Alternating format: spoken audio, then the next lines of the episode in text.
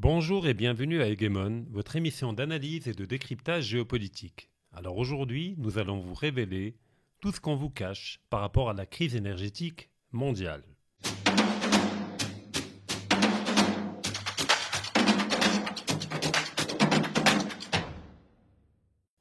Alors, premièrement, d'un point de vue pédagogique, nous allons aborder trois types d'énergie. La première étant l'énergie fossile, composée principalement du pétrole, du gaz naturel et du charbon, mais dominée par les deux premiers. Le charbon étant une énergie très polluante, il a été graduellement abandonné par la plupart des pays développés. Aujourd'hui, il n'y a que la Chine, globalement, qui le produit et l'utilise comme combustible pour produire de l'électricité à une échelle très importante. Mais même en Europe, il y a encore des pays qui refusent d'abandonner définitivement le charbon, comme la Pologne, pour des raisons géopolitiques, afin de ne pas dépendre du gaz russe, mais également l'Allemagne, qui continue, à une échelle infiniment moindre que celle de la Chine, d'utiliser encore un peu de charbon en complément avec le gaz naturel et avec les énergies renouvelables, mais également toutes les stations thermiques qui utilisent le pétrole comme combustible. La deuxième catégorie dont on va parler, sont les énergies renouvelables, en tout cas dites renouvelables et dites non polluantes, parce qu'on verra peut-être dans un autre numéro dans le détail que le mode de production des éoliennes et des photovoltaïques, eh ben, au fait, euh, introduit et incorpore dans le mode de production des minerais et des matériaux qui sont produits en Afrique dans des conditions extrêmement polluantes et qu'en fait, l'empreinte carbone est ce qui doit être retenu pour mesurer leur niveau de pollution et pas l'émission de gaz à effet de serre. Et puis la troisième catégorie, qui est le cœur de cette vidéo-là, c'est l'énergie nucléaire. Et on verra qu'il y a une guerre souterraine dont les médias ne parlent presque pas et qui se déroule depuis des années entre différents pays et qui fait des morts, contrairement à ce qu'on croit. Alors revenons au pétrole. Premièrement, dans tout marché, on a globalement quatre structures. On a une offre, on a une demande, on a un marché qui est euh, le lieu de rencontre entre l'offre et la demande, et on a des infrastructures, c'est-à-dire la production, mais également la distribution du bien produit. Alors au niveau de l'offre, le marché pétrolier a été depuis le début, et malgré la doxa libérale dominante, structuré autour d'une logique de cartel, notamment autour de l'OPEP, l'Organisation des pays exportateurs de pétrole, qui a été créée au début des années 60 par l'Iran, l'Arabie saoudite, l'Irak, le Koweït et le Venezuela. Alors le but de ces pays à l'époque était de pouvoir coordonner leur niveau de production de pétrole afin d'agir sur le prix à l'international et afin de maintenir le cours à des niveaux élevés et rentables pour ces pays-là.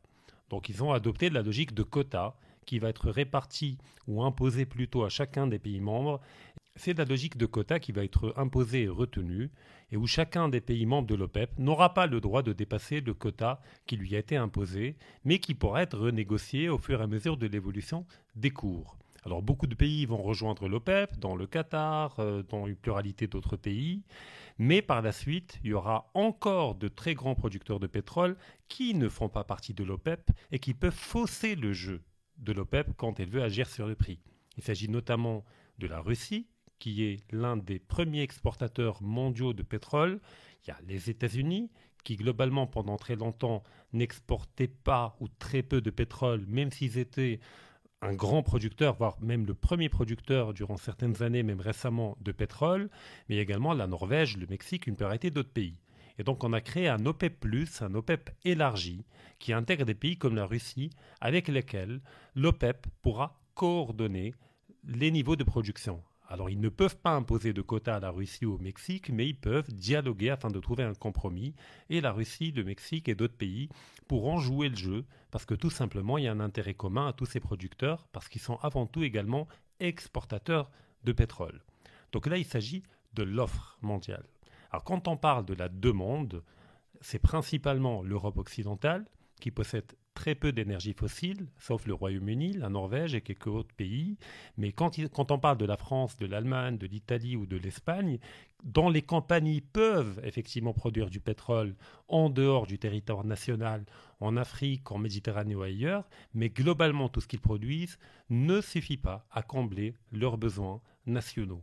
Et donc ils sont amenés à importer du pétrole auprès des grands pays producteurs. Donc l'Europe est un centre énergivore concernant le pétrole, mais également l'Asie, qui durant ces 20-30 dernières années est devenue graduellement le nouveau centre de gravité du capitalisme mondial. Et donc la Chine cherche premièrement à diversifier ses sources d'approvisionnement de pétrole. Donc elle achète au Moyen-Orient, mais elle achète également à la Russie et à d'autres pays. Maintenant, on va parler du marché, qui est le lieu de rencontre. Alors globalement, il y a deux manières de relier l'offre et la demande. Il y a les contrats à long terme qui peuvent être négociés entre des compagnies de différents pays, où on se met d'accord au préalable par rapport à un prix donné et qui va être invariable durant toute la durée du contrat, ou bien entre des compagnies publiques comme Aramco, comme Gazprom dans le cas du gaz, ou la Sonatrach dans le cas de l'Algérie. Là encore, le, gaz, mais c'est valable également pour le pétrole. Quand la compagnie est détenue par l'État, dans le cas du Venezuela, elle peut négocier avec une autre compagnie privée ou une autre compagnie publique ou semi-publique un contrat à long terme. Donc en général, c'est le contrat le plus fiable car il permet de se prémunir par rapport aux variations du prix.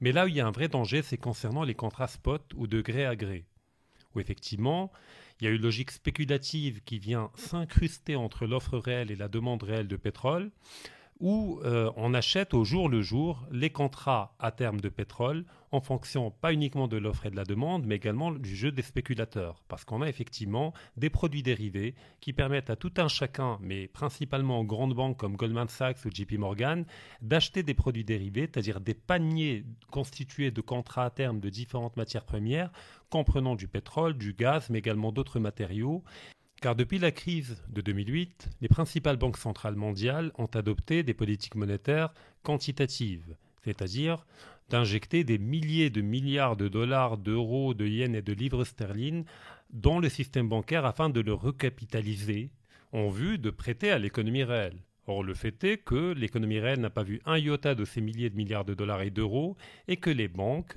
ont cherché à échapper à l'effondrement du marché des actions pour aller placer les milliers de milliards euh, qu'ils ont reçus des banques centrales au niveau des marchés des matières premières et alimentaires.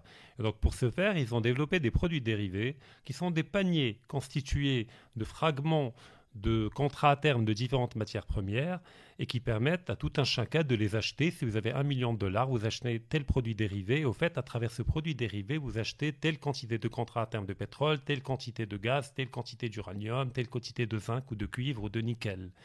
Et donc le fait est que ces milliers de milliards, qui ne constituent ni une vraie demande ni une vraie offre, car si jamais vous achetez un produit dérivé et que la date d'exécution du contrat arrive, eh ben vous n'avez pas les moyens de le recevoir, parce que vous n'êtes pas une vraie demande, vous n'avez pas de silo de stockage ni de capacité de stockage. Et donc vous devez payer celui qui va vous livrer pour garder plus longtemps le pétrole que vous avez acheté auprès de lui, afin de trouver le temps de revendre votre contrat à terme à quelqu'un qui en a réellement besoin. Alors le but des spéculateurs est de créer une rareté artificielle de contrats à terme afin de faire monter les cours pour revendre au dernier moment avant l'exécution du contrat à des prix plus élevés. Et donc cette logique spéculative fausse le prix réel du pétrole, du gaz et de la plupart des matières premières. Et d'ailleurs, on a eu après 2008 une explosion du prix des matières énergétiques à un moment même où l'économie mondiale était en récession économique, ce qui est tout à fait illogique et qui ne peut être compréhensible que par une logique spéculative et pas par une logique de demande et d'offre. Alors l'autre facteur qui peut agir sur le cours du pétrole, c'est le dollar. Alors quand le dollar perd de sa valeur, quand il est déprécié, eh ben naturellement, la valeur réelle du baril du pétrole n'ayant pas changé, eh ben quand on veut le traduire en un dollar qui a perdu de sa valeur, eh ben il coûtera, le baril coûtera plus de dollars, parce qu'il faut plus de, de dollars pour acheter le même baril, parce que le dollar a tout simplement perdu de sa valeur. Et donc, quand vous voyez une dépréciation du dollar en raison d'une politique monétaire par rapport au taux directeur ou par une décision politique, donc le but est d'augmenter le prix du dollar artificiellement par une dépréciation de la valeur du dollar. Donc là, c'est pour le marché. Donc, rappelons rapidement, il y a les contrats à terme et il y a les contrats spot ou de gré à gré dont le prix se fixe quotidiennement au niveau des principaux marchés, Chicago, Minneapolis, etc. Il y a également au Royaume-Uni où on peut acheter des contrats à terme. Alors maintenant, la question des infrastructures. Alors quand on parle du Moyen-Orient, notamment le cœur de l'OPEP, l'Arabie saoudite, le Koweït, l'Irak euh, notamment, eh bien ces pays-là n'ont pas de pipeline. Alors le pipeline est valable autant pour le gaz que pour le pétrole, à la différence que pour le pétrole on parle d'oléoduc et pour le gaz on parle de gazoduc. Alors ces pays-là ne sont pas connectés à leurs principaux marchés par des oléoducs. Et donc ils sont amenés à vendre leur pétrole par voie maritime à travers des tankers, c'est-à-dire des navires qui transportent des quantités énormes de pétrole afin de les livrer au marché asiatique, mais également au marché européen à travers le canal de Suez, euh, qui est contrôlé par l'Égypte.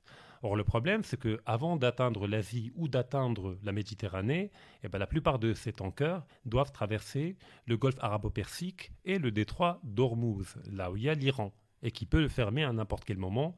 Donc il y a une menace géopolitique qui plane tout le temps sur le détroit d'Ormuz, et dès qu'il y a des tensions géopolitiques entre l'Arabie saoudite et l'Iran ou les États-Unis et l'Iran, eh bien le prix du cours du pétrole augmente tout simplement parce que les marchés sont des éponges qui absorbent et intègrent toutes les craintes, les tensions et les angoisses par rapport à un marché, et ils répercutent ces craintes-là au niveau du prix final. Donc c'est un facteur également important qui agit là-dessus.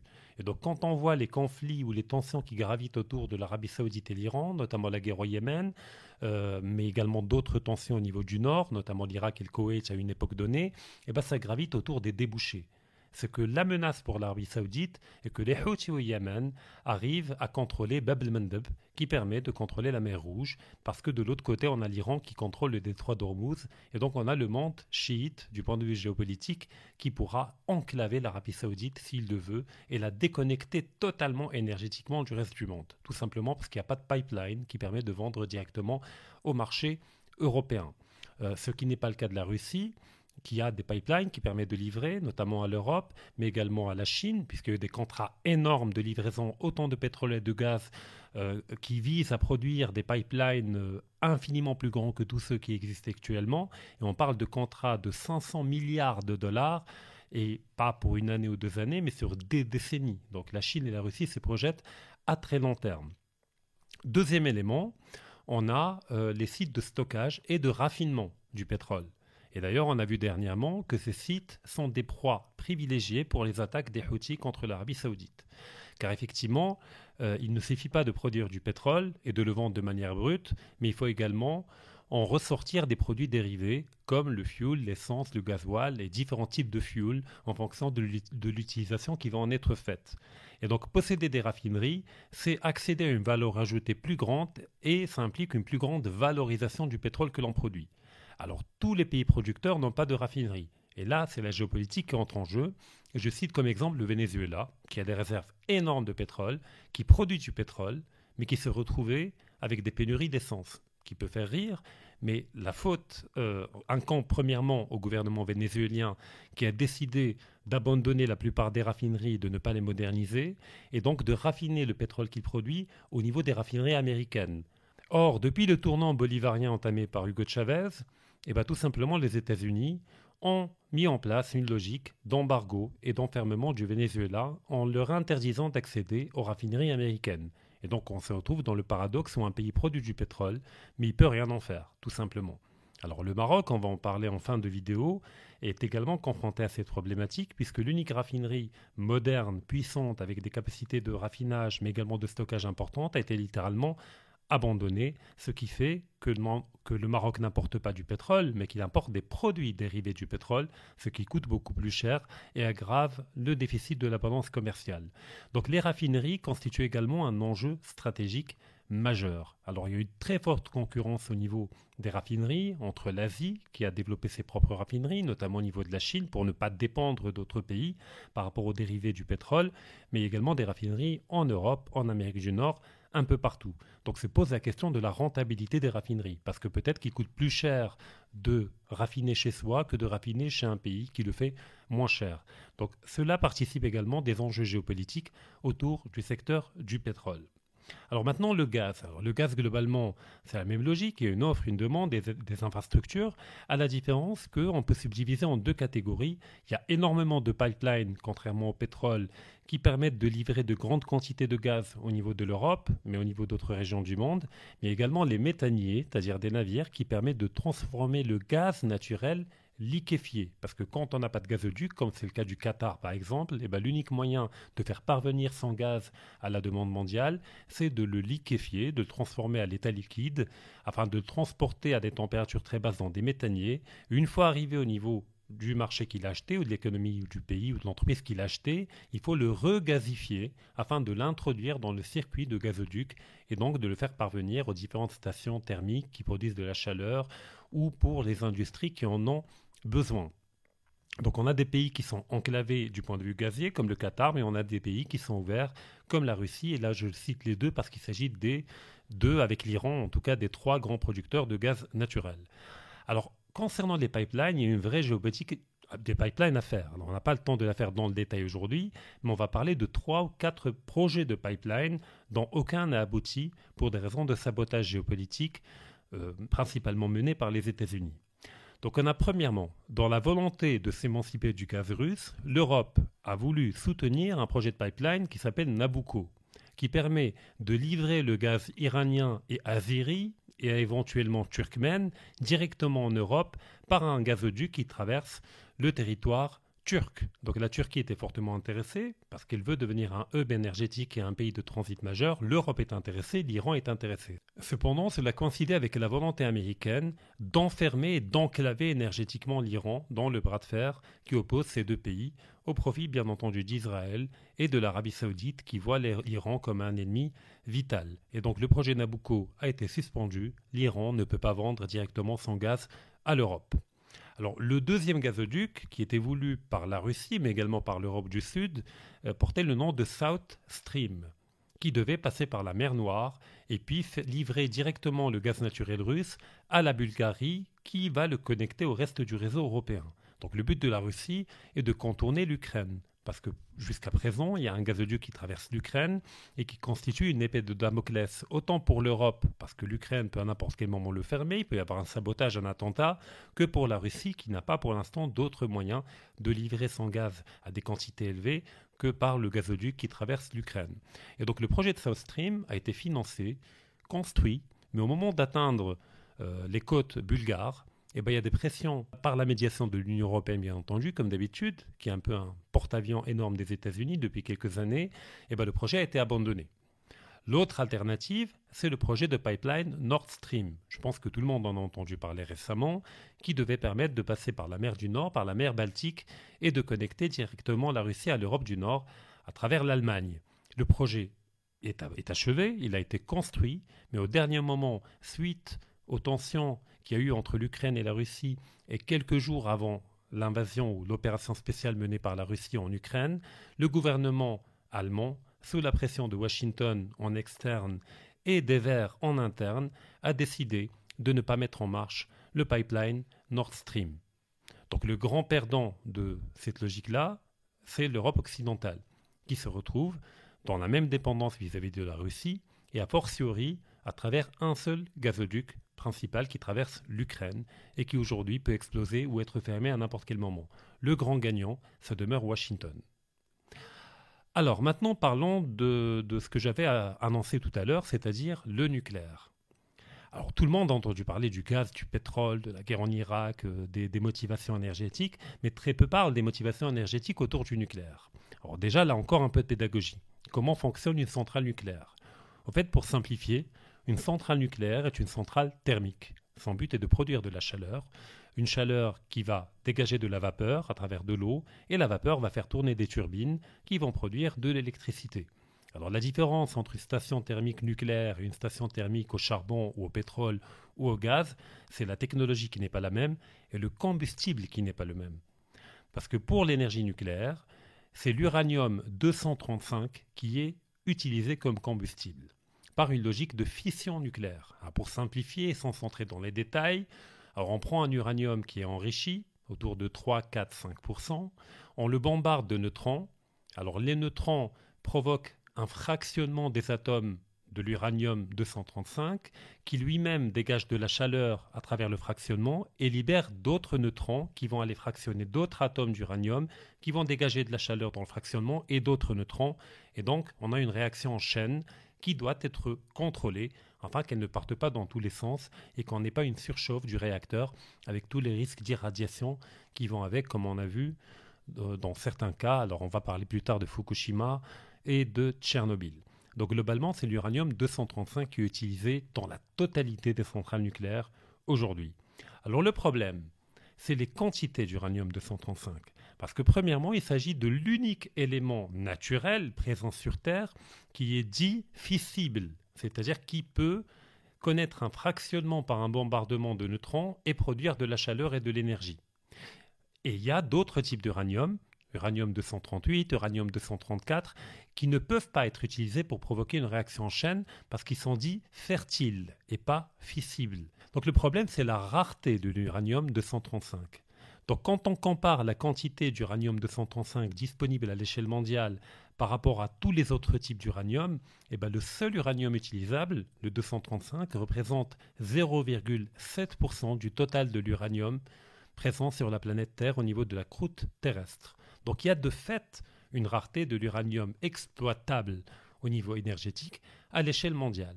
Et ce marché est dominé par un très petit nombre de pays, notamment par le Kazakhstan, qui représente 40% de la production mondiale d'uranium, mais également par le Canada, par l'Australie, par la Russie, et puis par des pays secondaires qui produisent une petite quantité d'uranium, qui représente 2, 3, 1% du total de la quantité produite.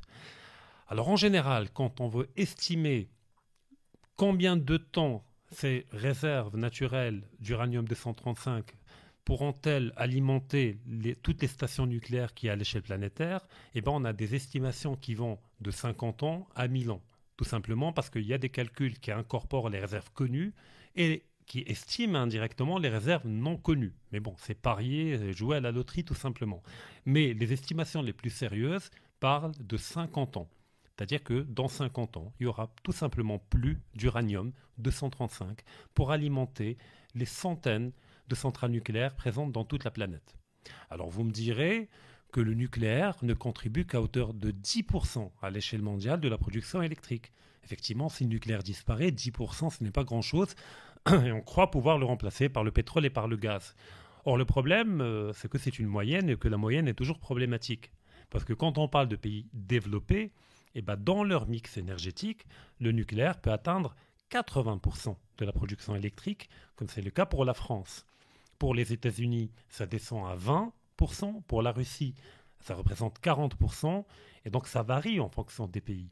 Et donc, s'il y a une pénurie d'uranium 235, eh il y a des pays qui vont tout simplement se retrouver sans capacité de production électrique et avec une incapacité totale à les remplacer par d'autres combustibles, tout simplement parce que l'uranium est infiniment plus rentable énergétiquement que le pétrole, le gaz ou le charbon, qu'il est quasiment pas polluant, je ne parle pas des déchets, mais je parle de la pollution en termes de CO2.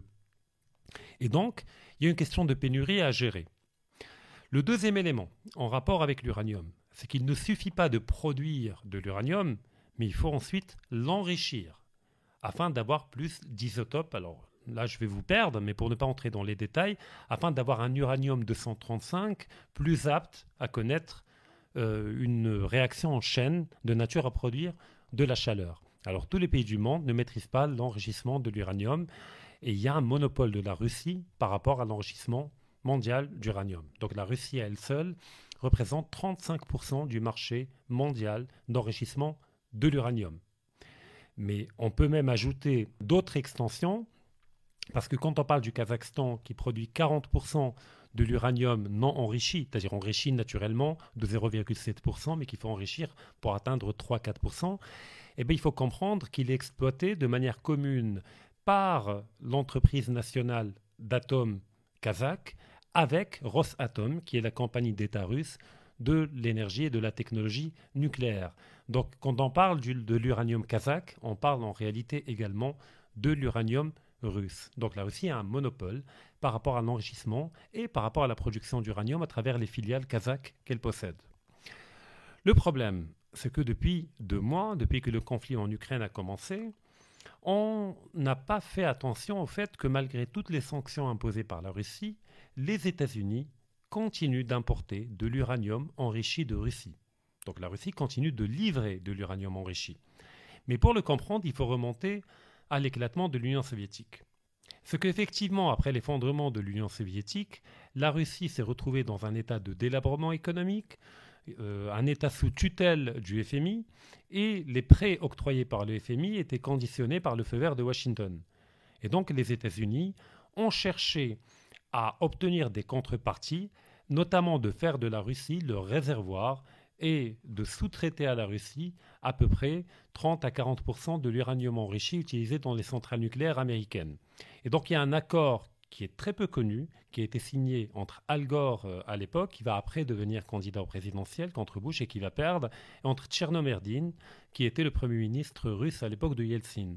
Alors l'accord prévoyait premièrement la réduction des têtes nucléaires, parce qu'à la fin de la guerre froide, la Russie avait trois fois plus d'armes nucléaires que les États-Unis, donc on parlait de 18 000 à 21 000 euh, têtes nucléaires. Dans le cas américain, c'était à peu près 6 000 à 7 000 têtes nucléaires. Donc il s'agissait, à travers l'accord START 1 et START 2, de réduire mutuellement, de part et d'autre, le nombre de, de têtes nucléaires disponibles. Mais par contre, ce que les gens ne savent pas, c'est qu'il y avait au sein de l'accord une clause qui impliquait que la Russie devait livrer sur la longue durée de l'uranium enrichi aux États-Unis sous deux formes. Premièrement, un uranium naturel exploité au Kazakhstan ou ailleurs, mais qui va être enrichi par la Russie avant d'être livré aux États-Unis, mais également la moitié de l'uranium qui va être fourni à Washington doit provenir des têtes nucléaires. Parce qu'il faut comprendre que l'arme nucléaire, globalement, procède de la même technologie que le nucléaire civil, à la différence que l'uranium utilisé dans la bombe nucléaire est beaucoup plus enrichi, c'est-à-dire que la réaction chaîne est infiniment plus rapide et plus puissante, et donc elle dégage une chaleur immédiate qui n'est pas contrôlée et qui donne le champignon atomique et l'explosion atomique. Donc, mais ça demeure toujours de l'uranium. Et un uranium très enrichi peut être dilué, peut être ramené à un niveau très faible d'enrichissement, celui qui est utilisé dans le nucléaire civil.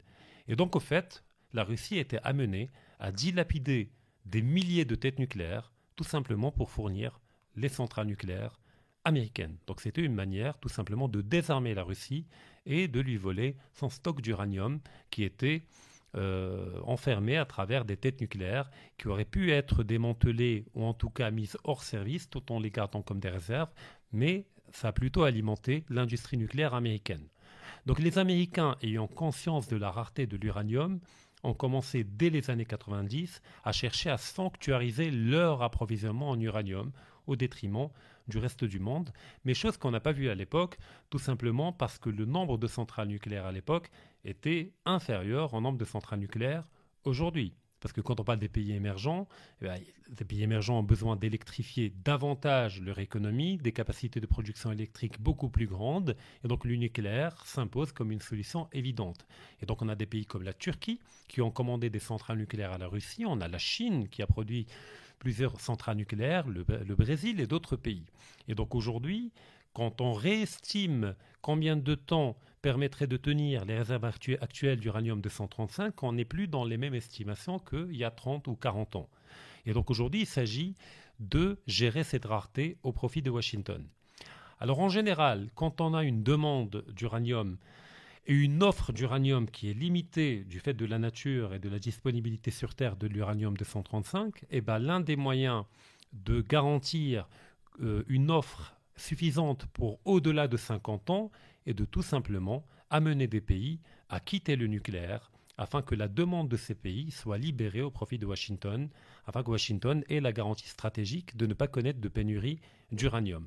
Alors il y a deux moyens de déconnecter un pays du marché du nucléaire. Le premier, c'est moyen idéologique, par le discours écologique, autour du réchauffement climatique, autour de la dangerosité du nucléaire qui serait polluant, alors que quand on compare la plupart des types d'énergie, on trouve qu'il y a une énergie qui est moins polluante que le nucléaire, c'est l'éolien. Mais donc le nucléaire est la deuxième énergie la moins polluante en termes de CO2, mais il y a tout un lobbying qui a été fait pour diaboliser le nucléaire en partant de quelques cas extrêmement rares, notamment de Tchernobyl, pour instaurer un climat de peur autour du nucléaire. Et donc, pour déconnecter les pays, il y a le discours idéologique autour de l'écologie. Donc le GIEC, qui a été créé à l'initiative des deux grands piliers du tournant néolibéral que sont Margaret Thatcher et euh, Reagan, avait pour but en réalité pas d'aider la nature ou la planète, mais de garder le contrôle sur le discours écologique, de telle manière à pouvoir l'utiliser comme une arme ou une arme de pression contre des pays dits inamicaux ou des pays dont on veut freiner le développement, comme c'est le cas de la Chine. Parce que quand on dit que la Chine est le premier pollueur au monde, c'est totalement faux. Ce n'est pas la Chine qui est le premier pollueur, mais c'est le monde occidental qui, en Chine, pollue énormément. Car vous comprenez bien qu'il y a eu une logique de délocalisation des industries polluantes européennes, américaines et notamment occidentales en Chine, euh, qui polluent à partir de la Chine, mais qui imputent à la Chine une pollution qu'ils font eux-mêmes à ce niveau-là.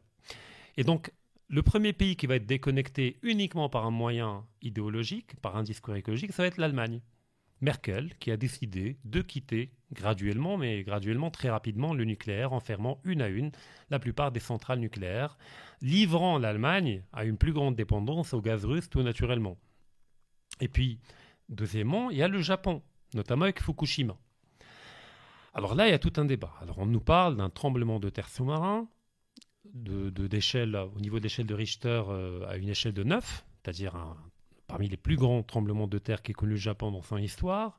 Et on nous parle d'un tsunami qui a succédé au tremblement de terre et qui a inondé la centrale de Fukushima, provoquant des incendies en interne et donc euh, un schéma d'irradiation qui a rendu inhabitable un certain nombre de petites villes autour de la centrale nucléaire de Fukushima.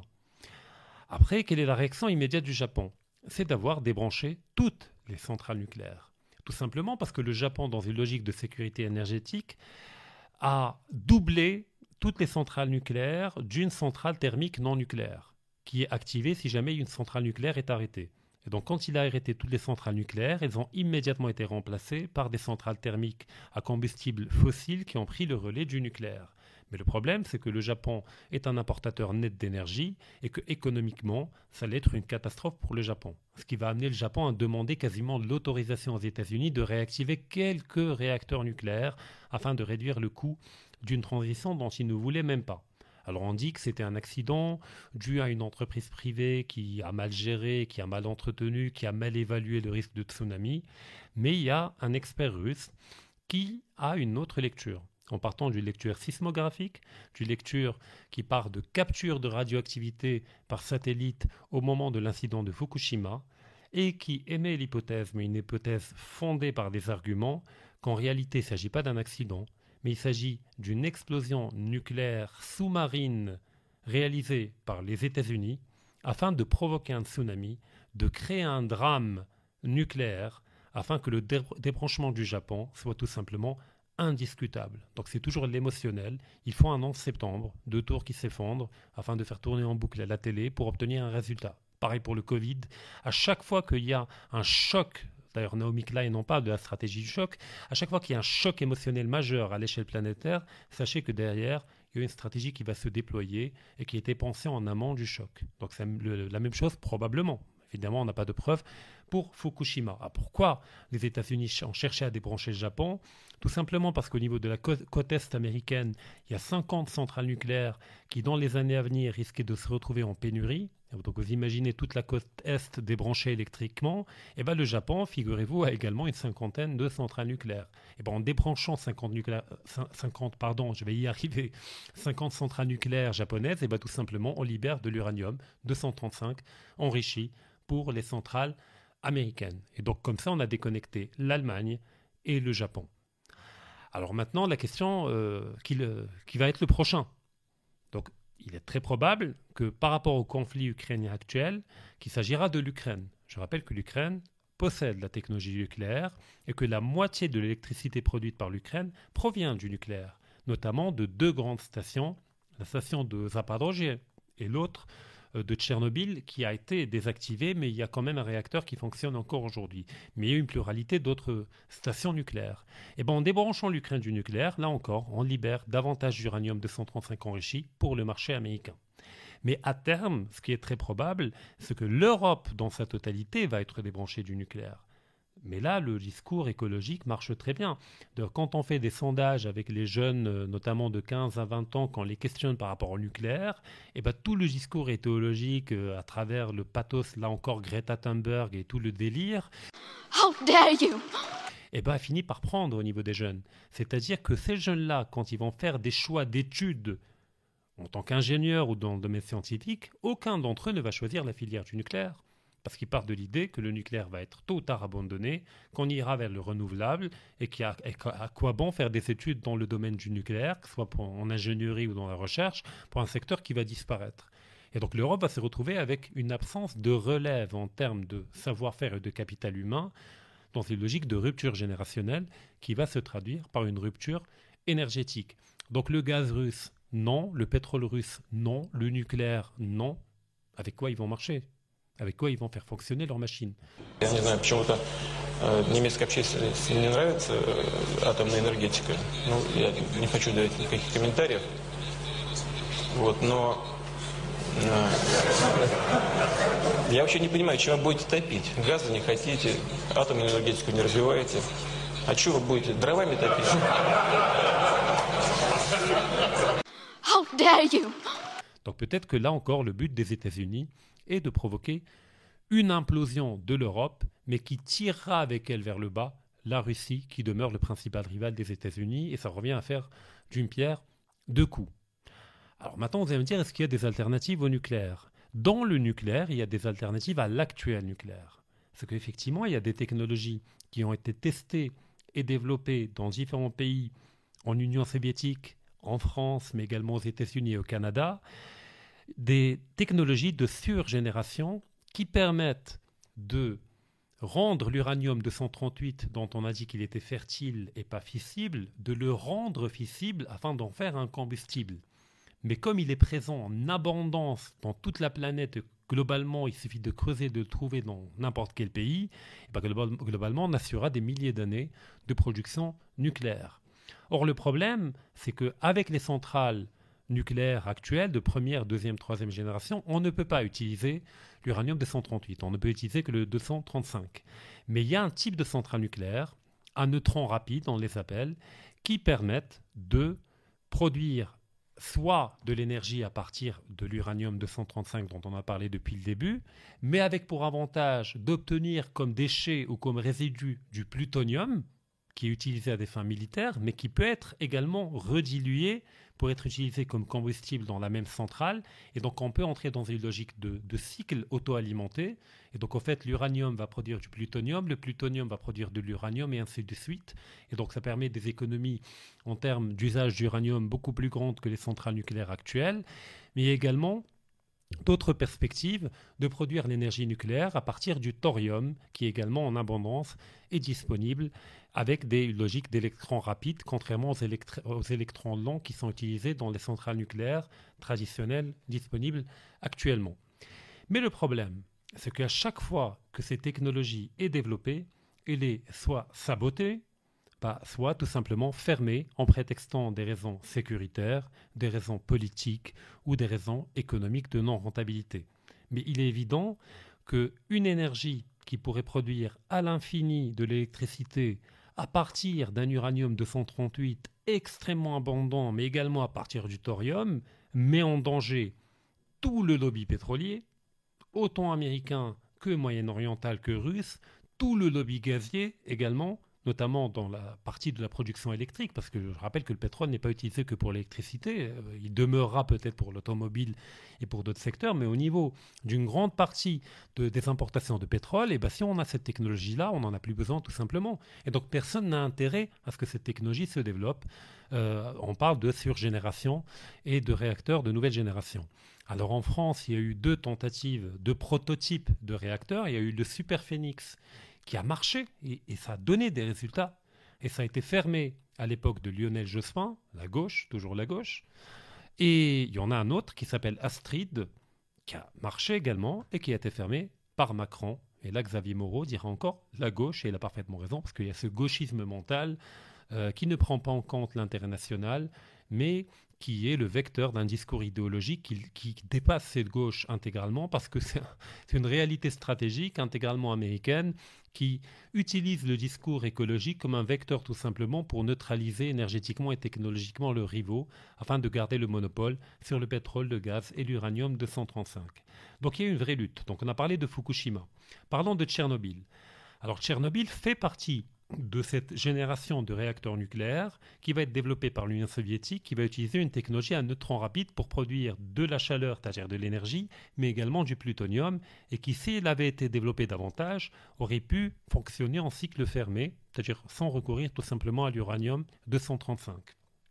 Mais le problème, c'est que quand on parle de Tchernobyl, vu le Hollywood et tout l'imaginaire américain, on a l'impression qu'on parle d'une centrale qui avait à l'époque 40 ou 50 ans, toute rouillée, avec des ingénieurs alcooliques, euh, et puis voilà, il y a eu une erreur humaine, et une surchauffe du réacteur, avec des radiations qui se libèrent. Eh bien, figurez-vous que non. La centrale de Tchernobyl, au moment de l'incident en 86, avait 2 à 3 ans d'âge. Elle venait d'être construite, elle était toute neuve. Elle a été construite à partir de 79, car il y a plusieurs réacteurs qui vont être activés graduellement, mais elle a été intégralement intégrée au circuit électrique à partir de 82-83. C'est-à-dire c'est une centrale flambant neuve qui avait tout simplement trois ans d'âge. Donc on ne peut pas parler de vétusté ou de mauvais usage du matériel. Quant aux ingénieurs euh, russes ou soviétiques qui travaillaient à l'époque, ils n'étaient pas alcooliques, ils étaient très sérieux euh, et que cette technologie qui a été utilisée pour Tchernobyl est la même qui va être utilisée pour d'autres centrales nucléaires en Union soviétique qui n'ont pas posé ce type de problème. Et donc là, là encore, des experts russes, notamment un d'entre eux, évoquent la thèse d'un sabotage en interne, parce que 86, on est à quelques années de l'effondrement de l'Union soviétique, et qu'au sein de l'establishment soviétique à l'époque, il y avait des gens qui avaient déjà compris que l'Union soviétique allait imploser et qu'ils voulaient garantir euh, des perspectives d'avenir pour eux dans le monde ultra-capitaliste qui va prendre la relève de l'Union soviétique. Et donc, pour le compte des Américains, il y aurait eu un sabotage de Tchernobyl, de la centrale nucléaire de Tchernobyl. Là encore, on ne peut pas le vérifier.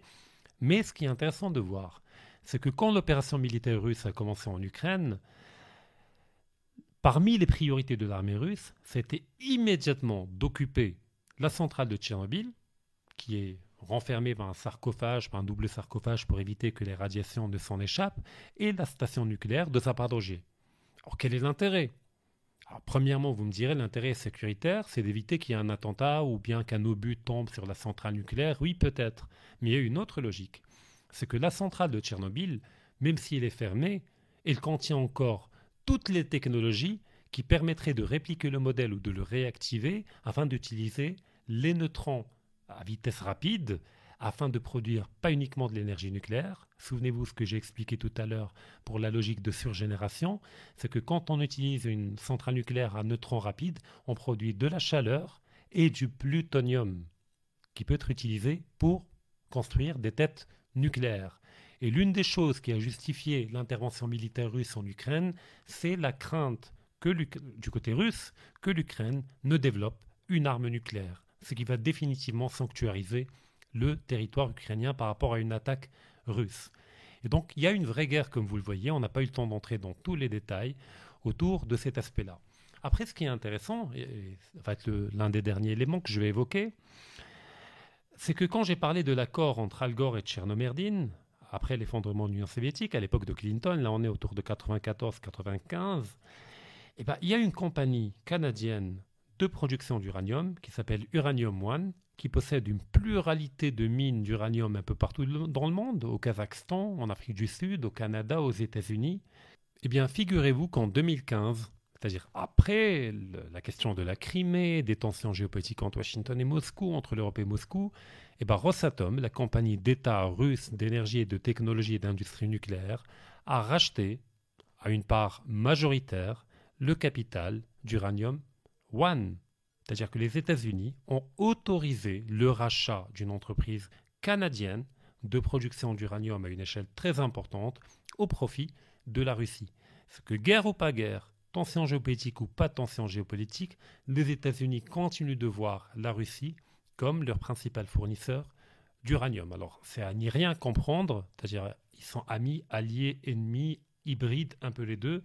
D'où la complexité de la géopolitique, c'est qu'on ne peut pas établir une lecture manichéenne et de dire que les ennemis sont intégralement ennemis et que les alliés sont intégralement alliés. Des contradictions internes peuvent apparaître même dans le cas d'un schéma ami-ennemi ou dans un schéma euh, ami-ami ou entre deux alliés, il peut y avoir des contradictions, comme je l'évoquais tout à l'heure avec la Russie et l'Iran, qui sont très proches par rapport à certains dossiers, mais qui se voient avant tout comme des rivaux énergétiques autour du gaz naturel.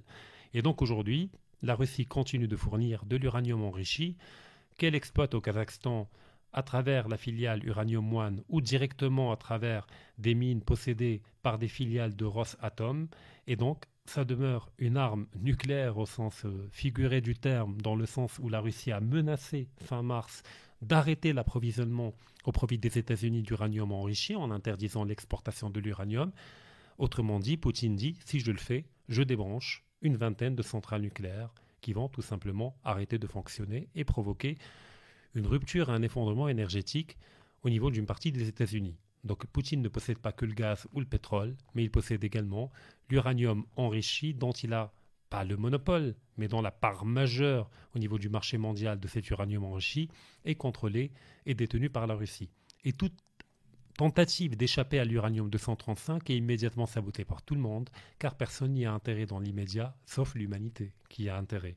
Parce qu'il faut comprendre que sur le très long terme, l'uranium 235 pourrait être utilisé dans une logique de conquête de l'espace si on veut aller bâtir des colonies sur la Lune ou ailleurs.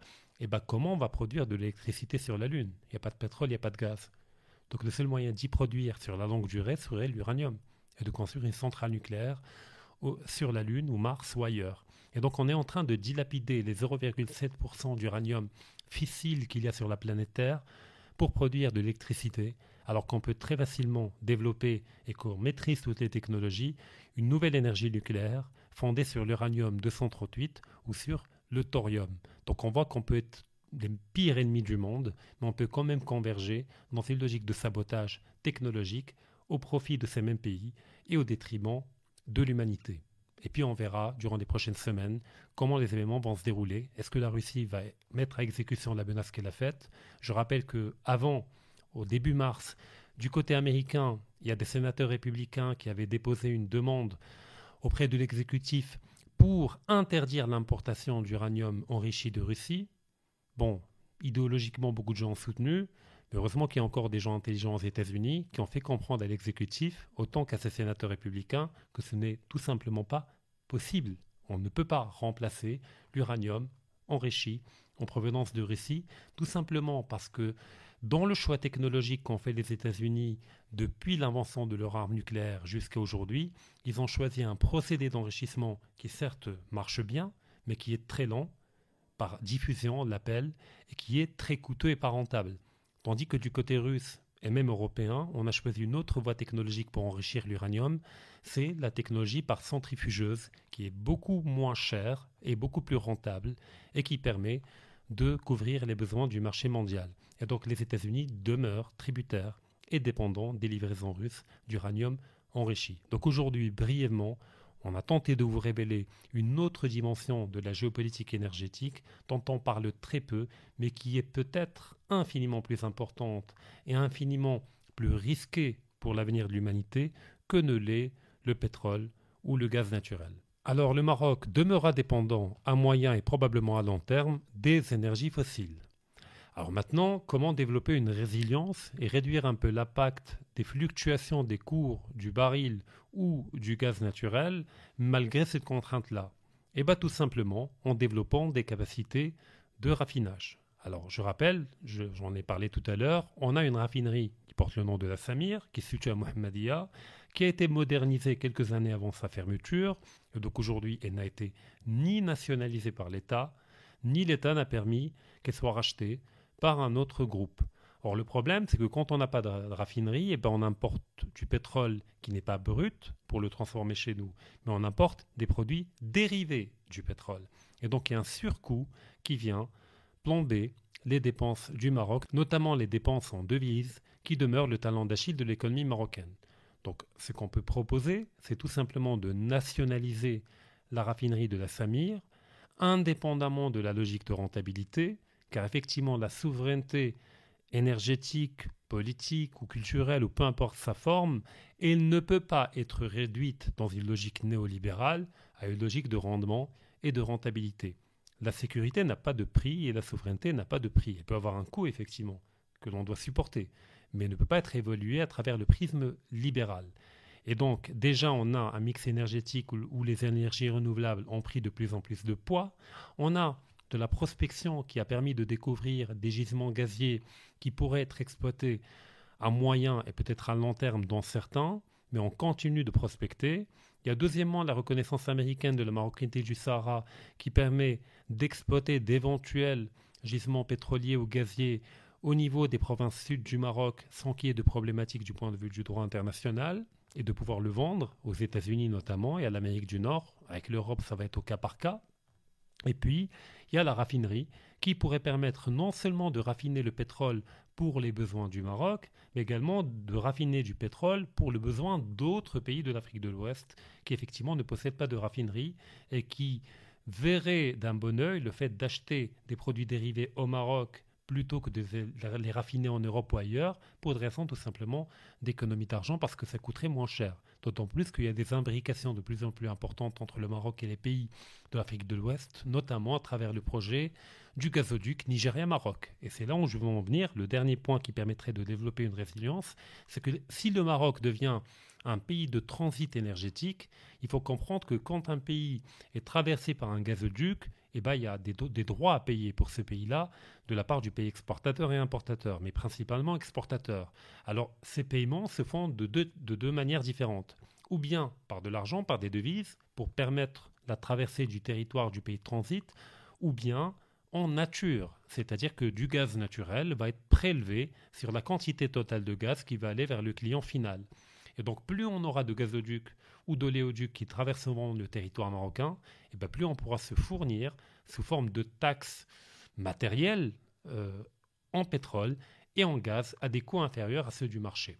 Et puis le dernier élément, on parlait tout à l'heure de contrats sur, euh, sur, le long terme et de contrats spot, et ben naturellement, il faudra privilégier les contrats à long terme, de constituer des réserves stratégiques beaucoup plus importantes que celles que l'on a actuellement, au moment où le prix pétrolier et gazier est le plus bas, afin de pouvoir l'intégrer dans le marché au moment où c'est le plus élevé. Et puis le dernier problème, c'est qu'au Maroc, le marché de la distribution d'hydrocarbures est un marché oligopolistique. Alors, est-ce qu'il y a de la concurrence ou non? Peut-être qu'on ne le saura jamais, vu qu'on a un conseil de la concurrence qui n'a pas pu visiblement faire son travail jusqu'à la fin pour nous le dire.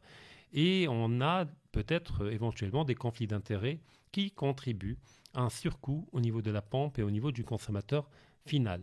Donc s'il n'y a pas de vision stratégique, ce ne sont pas avec de petites mesurettes fiscales ou autres que l'on pourra amortir le choc et se projeter dans un monde où la guerre prendra de plus en plus la forme d'une guerre énergétique autour du nucléaire dont j'ai parlé tout à l'heure, mais également autour du gaz et du pétrole. Donc je vous remercie et je vous donne rendez-vous le mercredi pour votre nouvelle émission Econoclash.